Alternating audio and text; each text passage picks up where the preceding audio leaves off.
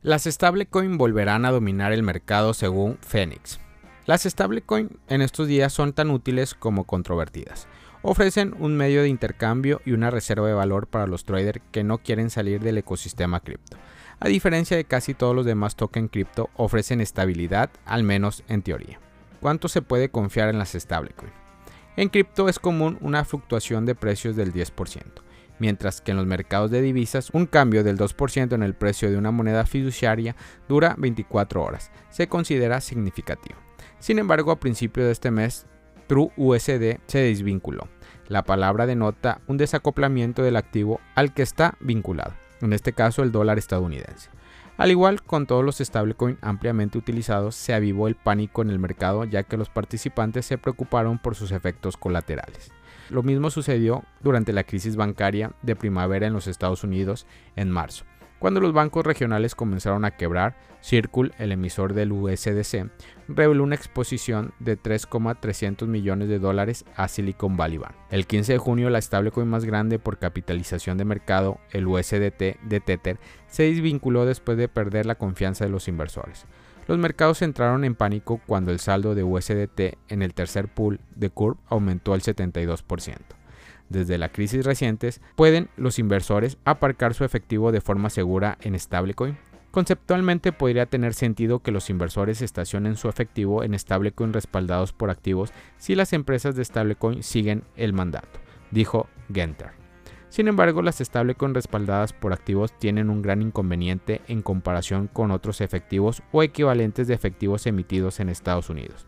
Es decir, no están respaldados directamente por la plena fe y el crédito de la Reserva Federal. Entonces la pregunta es, ¿en quién confías más? ¿La Fed o el emisor de las stablecoin? Las stablecoin respaldadas por activos no están descentralizadas y están a cargo de empresas y corporaciones, continuó Genter. Esto es especialmente cierto para las stablecoin respaldadas por moneda fiduciaria. La empresa emisora administra las reservas de moneda fiduciaria y a menudo pueden haber una falta de transparencia en la reserva real.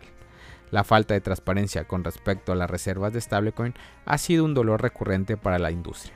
Tether una vez tuvo una importante deuda a corto plazo emitida por empresas, pero la empresa no reveló detalles sobre la empresa cuya deuda poseía. Más tarde, Tether cambió a bonos del Tesoro de Estados Unidos, que se consideran un activo más estable para su reserva. En respuesta a la preocupación generalizada de la industria sobre su apertura y responsabilidad, Tether contrató a la firma de contabilidad BDO Italia para publicar certificaciones e informes de garantía y tranquilizar al mercado sobre sus activos. Sin embargo, estos informes no son tan sólidos ni extensos como una auditoría completa. La confianza está puesta en la gestión interna de la empresa de stablecoin dijo Genter. Tether ha experimentado múltiples investigaciones sobre sus reservas declaradas. Hasta ahora, USDT ha sobrevivido a estas investigaciones, pero los riesgos debido a su control centralizado siempre permanecerán. Aún así, a pesar de las preocupaciones generalizadas sobre las estabilidades de las stablecoin, incluida un informe publicado esta semana por el Banco de Italia que dice que no ha demostrado ser estable en absoluto, Genter ve razones para ser optimista. Las stablecoin juegan un papel importante dentro de las criptomonedas como el aceite que engrasa el mercado y también sirve como garantía principal, explicó. Ellos fortalecen e impulsan el criptosistema financiero. Con la recuperación y el crecimiento de las criptomonedas en el futuro, esperamos que el mercado de las stablecoins se expandan tanto dentro del espacio de las criptomonedas como dentro de las finanzas tradicionales. Genter dijo que él y su colega con Phoenix ven la adopción de stablecoin como respaldo fiduciario como una tendencia emergente a largo plazo. Hay muchos beneficios aquí, argumentó, es decir, que los reguladores pueden hacer cumplir las transparencias. Además, los bancos centrales pueden optar por emitir sus propias stablecoin con respaldo fiduciario. Esto impulsará un vuelo hacia la calidad, cree Genter. El respaldo del Banco Central de las reservas de stablecoin podrían ayudar a reducir las corridas de stablecoin que a veces ocurren, agregó Genter. Esto no debe ser una sorpresa. El uso de stablecoin pueden ayudar a mantener el poder adquisitivo, por no hablar de contrarrestar los efectos de la hiperinflación, dada la paridad del USDT con el dólar estadounidense, afirmó. Creemos que el mayor potencial de crecimiento se encuentra en regiones como altos niveles de inflación. El público tiene un acceso relativamente fácil a USDT mientras que este tipo de instrumento de cobertura habría sido más una solución institucional hace 10 años, dijo Genter. Genter señaló una serie de cosas para observar en el espacio de las stablecoin, a saber los cambios en torno a las normas de conocimiento de sus clientes y antilavados de dinero y cambios más amplios en la cultura bancaria.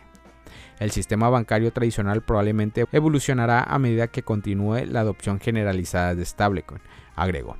Observar la evolución del sistema bancario como posible intermediario crediticio de stablecoin será un desarrollo interesante.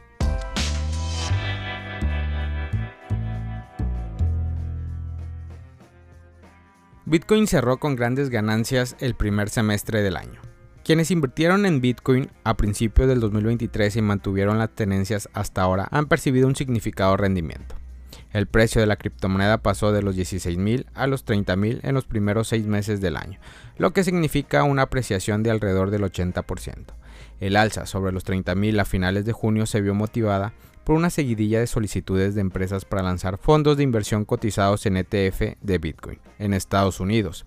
Entre estas se encuentra BlackRock, que es una de las administradoras de activos financieros más grandes a nivel global, lo que generó entusiasmo en el mercado. En este escenario propició que Bitcoin cerrara junio con un alza mensual del 11,98%. De este modo, se convirtió en el quinto mes del año que culminó en ganancias, según datos de CoinGlass. El único mes del semestre en que no subió fue mayo, cuando decayó un 6,98% tras un alza del 2,81% en abril, 22,96% en marzo y 0,03% en febrero y 39,63% en enero.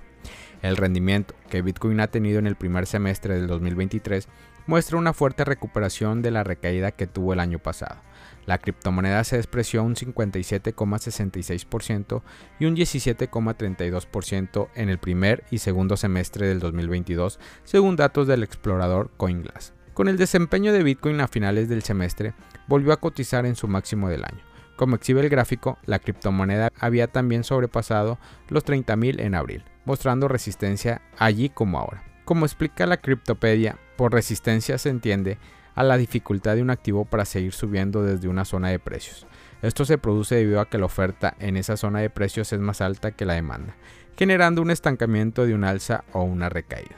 Esto hace que la cotización que funcionaba como máximo se transforme en mínimos. Es por eso que los ojos del mercado ahora están puestos en si Bitcoin logrará mantenerse por encima de los 30.000 con este nivel.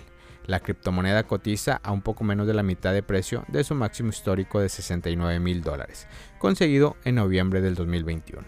Familia Criptomonedas al Día BTC.